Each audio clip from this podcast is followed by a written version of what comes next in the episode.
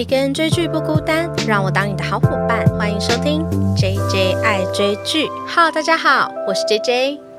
最近这两三天呢，不知道大家是不是也是跟我一样守在电视机前面观看我们终于开幕的东京二零二零年奥运？没错，老实说，我。本身平时不是一个非常关注运动赛事的人，直到奥运开幕的那一天，才真的有就是哇。奥运真的来了的那一种感觉，是因为疫情嘛？那我们这周其实也都在关注，就是下礼拜，呃，我现在录音的时间是七月二十五号，对，就是关注说七月二十六号解封之后的事宜。所以我觉得大家还笼罩在这一种疫情的恐慌之下吧。所以直到就是看到奥运的开幕式开始呢，才真正感受到哇。奥运今年可以顺利举办，真的是一个特别感动的事情。就是人在这个疫情下，我们总会找到自己的方法。那不管是什么样的逆境，我们都可以走出自己的一条路。没错，今天这集呢，就是因为我刚才提到说，我其实本身对于运动赛事没有这么的了解，就是所谓的一日奥运迷啦。没错，没错。但是呢，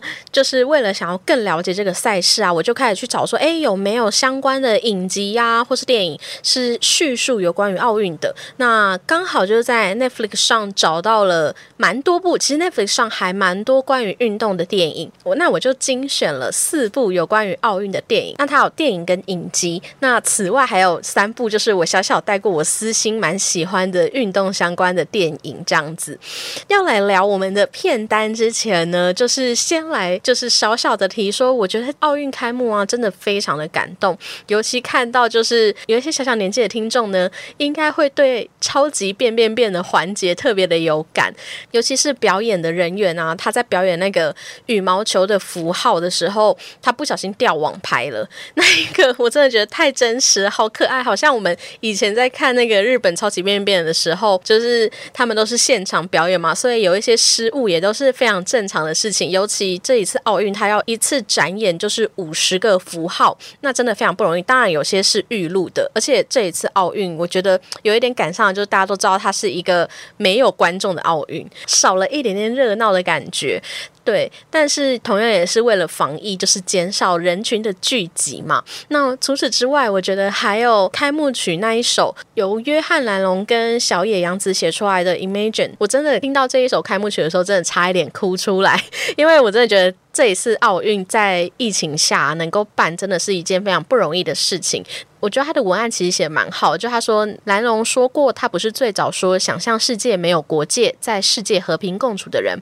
但我们想象。像奥运圣火一样推动这个信念，The world will leave us one。奥运这个盛会啊，真的把我们因为疫情而这种动荡的心全部都凝聚在一起了。我觉得世界在奥运开始的这一刻，感觉多了好多信心哦。就是我们真的可以在这种艰困的状况之下，去达成我们自己心里想要做的事哦。我真的，有人这么感性在讲奥运的吗？目前到我七月二十五号录音为止呢，我想大家最有感的应该是。昨天七月二十四号，由台湾族的勇士杨永伟，他夺得柔道项目六十级的。银牌，这是中华队今年得到的第一个银牌。那杨永伟啊，他在颁奖的时候蹭那个奖牌的那一幕，真的是收服了很多姐姐妹妹的心。我想过了昨天那一夜，应该有非常多人成为了杨太太吧？对 他真的长得还蛮帅的，而且他蹭奖牌那一幕真的超级可爱的。然后我现在录音的时候，刚好也有一位选手，就是跆拳道的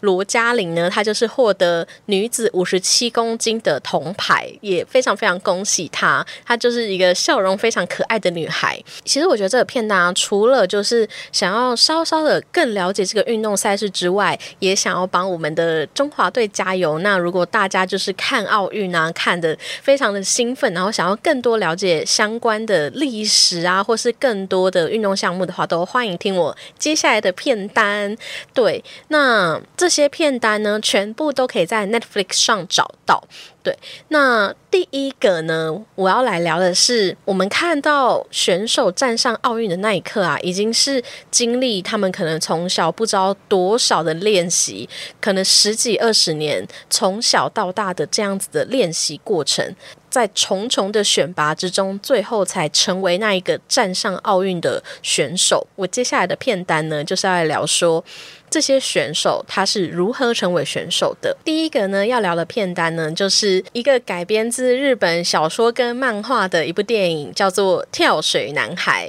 诶，为什么要聊跳水男孩呢？就是因为有非常多的姐姐妹妹都引颈期盼奥运中一个跳水的项目，因为跳水的选手的身材真的都蛮好的。然后，而且他们跳水的时候通常都是必须穿一个三角裤，所以我就看到这部电影的时候，我就很好奇，说那跳水它到底要如何去评断这个项目？这样子，就我们不能只看就是别人的就身材这部分，也可以了解一下跳水的选手。他是如何训练自己的嘛？对不对？很认真，没错。那这一部片呢？它其实就在讲说，有一个跳水俱乐部，它叫做 MDC。那他因为负债就陷入了经营危机。为了要说服这个 MDC 的母公司啊，他们就是来了一个新教练。那这个新教练呢，他就是提出一个条件，说要让这个俱乐部继续存活，但是呢，他就必须要从这个俱乐部去训练出。一批选手是可以在明年参加。奥运的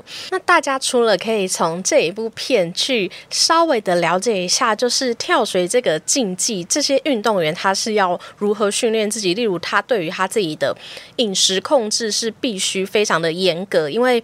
他们必须保持体态的优良，才可以在跳水的这个过程中可以比较控制自己的身体。先说跳水，它评判的标准呢，其实是依据运动员的从他开始的动作，还有助跑。起跳，然后还有他在跳水中间的这个空中动作，甚至是进入入水的那一个动作来做评定的分数。那他们入水的时候会希望是身体跟水面是垂直，就是水花要越小越好。不过我觉得我在这个跳水男孩看到的呢，因为他毕竟他是由漫画改编，所以大家在看的时候多少会有一点点觉得。有一点夸张的部分，而且它就是蛮套用我们一般认知的那一种日本运动漫画的公式。如果你有看过《灌篮高手》啊，或是《排球少年》呐这方面的运动竞技类型的漫画的话，你都会大概有几个公式。例如主角呢，他其实是一个普通人，不过他却拥有一个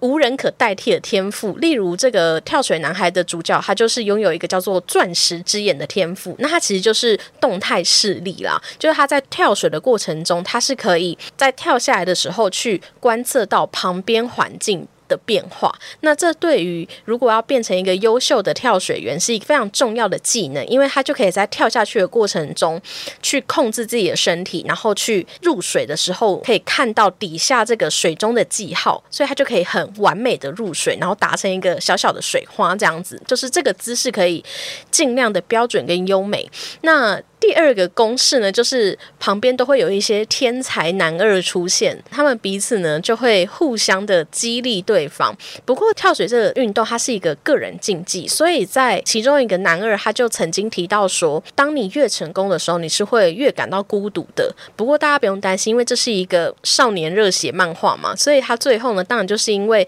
这个主角他是一个非常温暖，然后愿意帮助队友的人，然后搭上这个男二之后，彼此就是找到了一个平衡点。对，除了在跳水呢，还可以去欣赏说这些运动员他是如何控管自己的身体、饮食控制或是基础的体能训练。而且，其实我觉得，如果大家平常有在，虽然我没有在关注太多运动赛事，不过我是有在健身的，你就看到他们其实在做训练的时候，就是很基本的这些重训内容，不管是什么样的运动竞技里面。基本功这件事情还是非常的重要的，所以在跳水男孩里面，他们就是做了非常大量的就是基础重训的训练。那当然还有专属于跳水的，就是姿势啊，还有去找寻自己的个人特色。那这个跳水男孩其实就是在聊他们进到奥运比赛前的这段的故事。我在看跳水这个竞技啊，我就想到，其实我之前在呃菲律宾宿务的时候，我曾经玩过溯溪。那溯溪就是会有教练带着一群，就是我们一起的朋友，沿着路上从三公尺跳到十五公尺。那当然，我并不是什么竞技，而且甚至那是我人生中第一次溯溪。结果。我不知道哪来的胆子，我就是真的从三公尺跳到十五公尺。可是我永远记得，就是那一段路程呢，一部分是有一点像是挑战极限运动的刺激感，但是另一部分我觉得是锻炼自己的心智。诶，就是你会感受到，你越往上走，你并不会越轻松，而且是难度越高。然后每一次。就是身为一个平凡人要往下跳的时候，其实是需要非常大的勇气跟克服自己的恐惧的。那那一阵子，其实我正好就是面临一些生活的一些小小的困难这样子，然后那是需要花很大的耐心跟时间去解决。那正好我就去做了溯溪这项运动，我就觉得那一个旅程啊，对我来说很特别，就是一种健身也健心的感觉。对，所以我在看跳水男孩的时候，就一直想到。自己这段经历，那当然我并不是一个跳水选手，我只能借由一个这个小小的活动，然后去体会一下跳水选手的心情。那如果你非常期待今年奥运的跳水比赛的话，都很欢迎可以先来看一下这部《跳水男孩》。接下来我要来聊一部呢，它也是选手的养成过程，它叫做《逐梦跑道：姐妹的人生田径赛》，关于三姐妹成为田径明星的过程。它其实是一部纪录片，我觉得它非常。感人的地方是，他其实不单单在聊运动这件事情，他其实也在聊女孩的成长过程。因为这三姐妹年纪都还蛮小，她们都还是国中的这个年纪。她们曾经一度因为家里的经济状况不好，她们是一个单亲家庭，由妈妈独自抚养她们三个人长大。那一度因为经济状况不好的关系，房子被收走。进到了收容所，但是也因为他们的田径天赋，就吸引了很多人的帮助。其中有一个人就是帮他们找了一间房子，让三姐妹一家人可以住进去这个房子。那先帮他们付了一年的房租，这样子。那其实故事就是从他们搬进去之后开始记录，说他们是如何去。借由田径去训练自己，然后也遭遇了很多小少女在青少年间可能会遇到的，就是愤怒不知道怎么处理啊，或是小小年纪进过收容所，然后心理的一些变化，然后还有爱情问题，就是非常可爱。毕竟都还是小孩子嘛，所以他们并不会说整个气氛很低沉，甚至还有性教育的部分，就非常的有趣。那这一路的记录这个美眉的青少年过程之后，还有最重要的就是他。们是。最后有去参加青年奥运。那青年奥运呢？它其实是由国际奥委会所举办的正式国际赛事。那它的参赛选手是限定十五到十八岁。所以其实我觉得这一个纪录片啊，应该算是蛮冷门的。我想应该很少人听过，而且它其实是今年六月多才在 Netflix 上上架。那为什么我要特别推荐呢？我觉得它不只是聊运动员的成长过程，然后也有聊女性的成长历程之外。呢，其实这三姐妹还有这一家人，他们其实是黑人。我相信我们亚洲人应该对于黑人来说，就是并不会有太多的种族歧视。可是，在看这部片的时候，你。尽管发现现在已经是二零二一年了，你还是可以感受到说，黑人呢，他想要在运动场或是生活上去争取荣耀这件事情，还是有一些些小小的困难。那其实里面有一个，就是这三姐妹的教练呐，他其实提到，就是他自己的教练开创了一个科尔盖特女子运动会。那他是在纽约的哈林区。那这个特别开创的运动会有一个很大的意义，就是。他希望女性可以在田径比赛上拥有她自己的荣耀。那他这个运动会，你如果有获得胜利的话，他是会给你奖学金的。那这笔奖学金呢，他就可以让这一些女孩可以读大学。这三个女孩的教练，他就是靠这样子的奖学金去撑过他的田径时期。他在这所大学里面呢，就是增进了很多自己不同的视野。就是他身为黑人，其实也有很多事情可以做，所以他自己同时也。是一个行政法官，所以在他身上呢，他其实是很努力的去打破黑人的框架，然后去帮黑人就是做了很多开创性的事物。这个教练最感人的事情是他其实后来就回来他们这个田径的训练中心，无偿当了教练三十三年。那他希望这些小女孩们也可以去拥有他们自己想做的事情。不知道大家对于运动员的养成，大部分的运动员都是从小就已经接触运动嘛？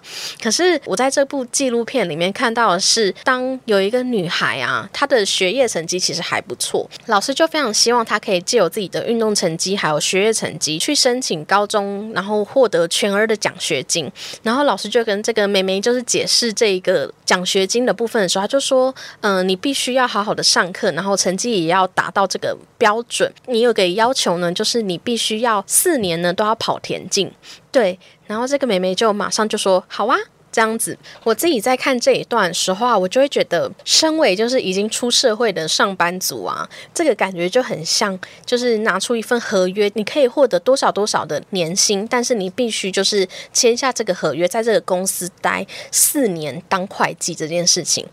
我觉得想想都会觉得好害怕。可是当我看到那个妹妹这么快乐的说“好啊”的时候，我就觉得哇，这也许真的就是在做自己很有热情、很快乐的事情的一种感觉吧。那还有一个点是，这三姐妹啊，她们虽然田径部分都非常的优秀，可是她们除了这件事情之外，她们还有很多想做的事。例如有一个妹妹就说：“哦，我很想要当艺术家。”那我的姐姐呢，她想要当 Beyonce，或是另一个姐姐呢，她想要当这个。律师什么的，对，所以本来以为说，也许运动的职业选手啊，他就是会专一的做同一件事情。可是，在这些还是小朋友的美眉的心中呢，其实他们人生是有很多选择的。尽管田径这件事情是我热爱，又是我的天赋，我又觉得哇，有点都快忘记小时候的自己，其实是对于未来有很多的想象，然后也对自己的人生感觉到很有选择权的。对，所以我就蛮推荐大家，也是可以一起来看一下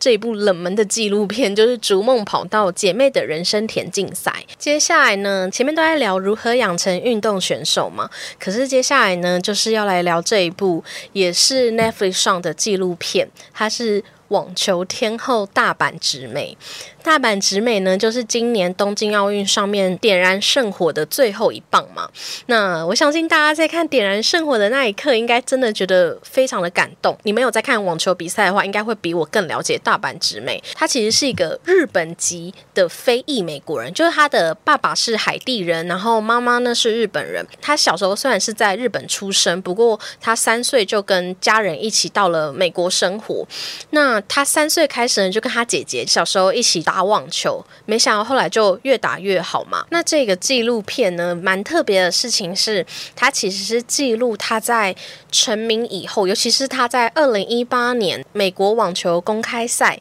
就是打败了那个小威廉斯这个比赛之后呢，他就是突然的，对于他本人来讲是突然的爆红。那这个纪录片呢，其实就是总共三集，那它就是记录他爆红之后的他的心理状态。大家如果对于今年的法国网球公开赛有印象的话，就会记得其实大阪直美她因为心理的因素决定退赛。那其实如果大家对这个事件有印象的话，你再来看这个纪录片，你就会理解为什么他会做这样的决定。那在这个纪录片呢，其实我觉得就是在聊说，当你是一个非常厉害的选手，你得了就是冠军，你好像看似到达生涯的顶峰之后，然后呢？你要如何去维持它？你在这之后遇到了失败的话，该如何去做规划？刚才前面在聊田径少女的时候，其实有提到说，这些小美眉她们除了田径之外，还有很多想做的事情嘛。可是，在大阪直美的身上呢，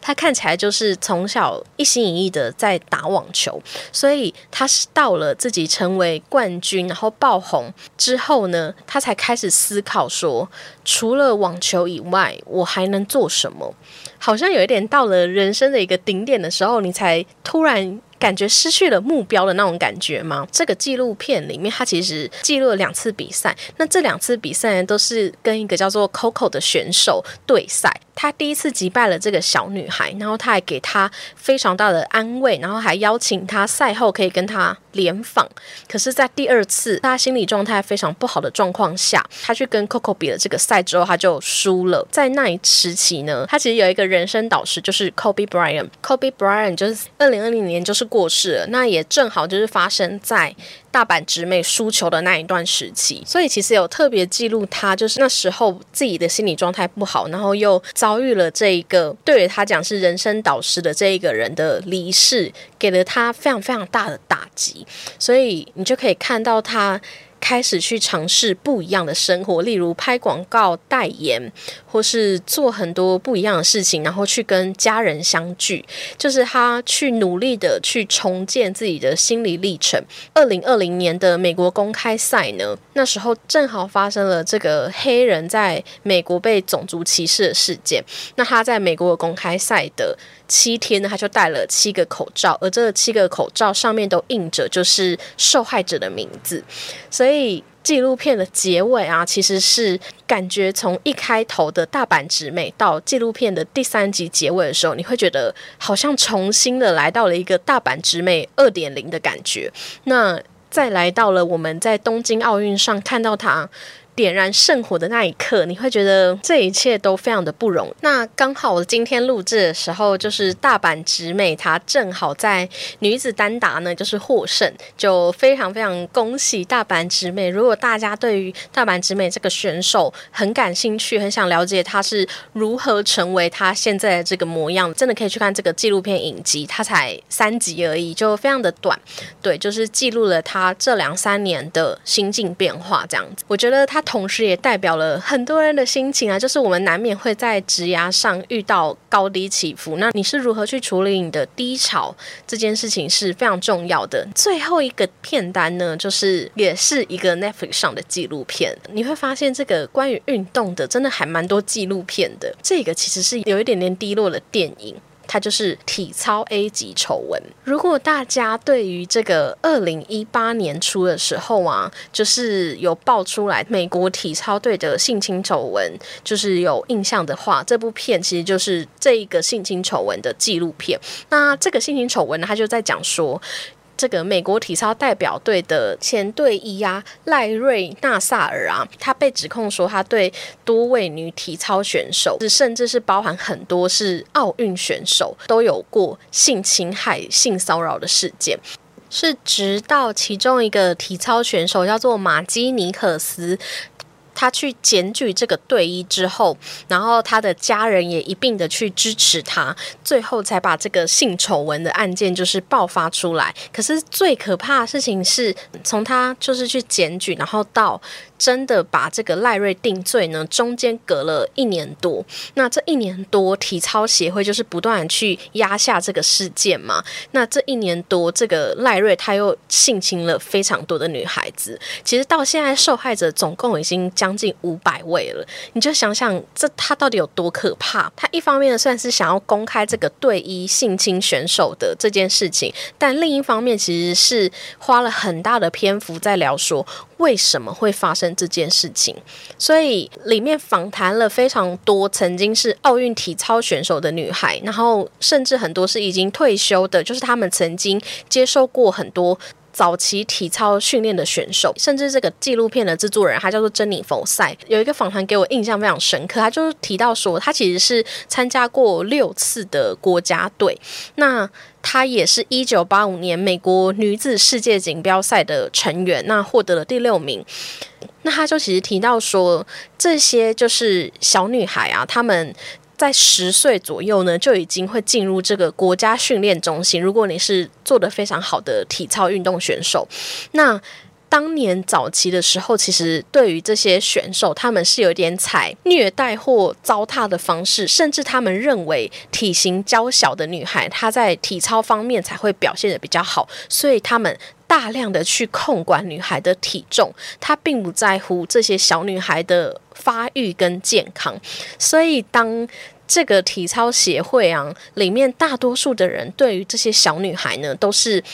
算是很不好，甚至有一点虐待的程度的时候，只有这个队医赖瑞是对他们比较好的人，他会私下塞一些点心，或是帮他们处理受伤的部分嘛，所以他是借由这些方式去去取得这些女孩的信任感，所以当。真的这种性侵的事件发生的时候，当下第一个就这些小女孩其实年纪都很小，她要怎么分辨这个是一个侵害呢？其实里面就有提到有一些女孩，她有去询问别的队员，那别的队员说她也是这样对我的。当你同才就是两个人，如果都不知道这叫做性侵害的话，他可能以为这一件事情是正常的。当时会有非常多的女孩把这样子的案件压下来，就是一方面是对于这个队医的信任，另一方面就是当时的这个体操的训练风气其实是非常可怕，所以。当发生这样子的事件，他们反而是不敢发声。所以我觉得这部纪录片，我觉得很好看的是，它并不单单的想要去指责这一件事情，而是他去找出它的原因。其实，在这个美国体操协会会发生这样子的丑闻，那很难保说会不会在别的国家，或是别的地区，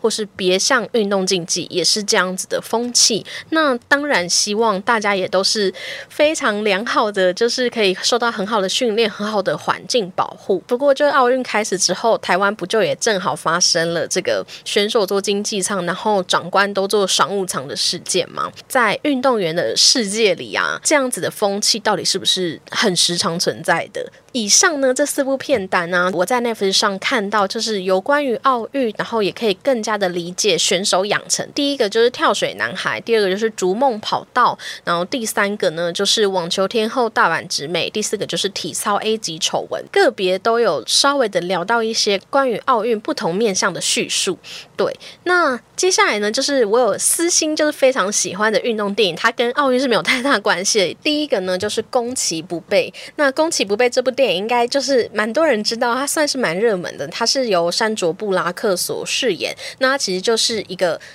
人物传记电影，他其实在聊说有一个美式足球的选手，他叫做麦克奥赫。那他其实也是一个黑人，因缘际会之下被山卓布拉克所饰演的莉莉安图伊这个角色就是收养。那他们一家人就培养他，从一个就是默默无闻的路边的小混混，然后培养到成为一个美国足球选手。那这部片我非常喜欢，就是因为它真的很励志，而且你看完之后，你都觉得人生就充满希望，而且。里面山卓布拉克啊所饰演的那个妈妈角色真的超级动人的，他是如何去接纳一个陌生人成为他的亲生儿子，然后甚至把这个亲生儿子呢去培养成一个家喻户晓的运动明星。对这部电影就是也非常推荐大家，他就是常驻在 Netflix 上就是电影排行榜之类的。对，那第二个我也蛮喜欢的呢，就是我和我的冠军女儿。也是一部蛮红的运动电影，它是有印度的良心阿米尔，他就是三个傻瓜的那个主角，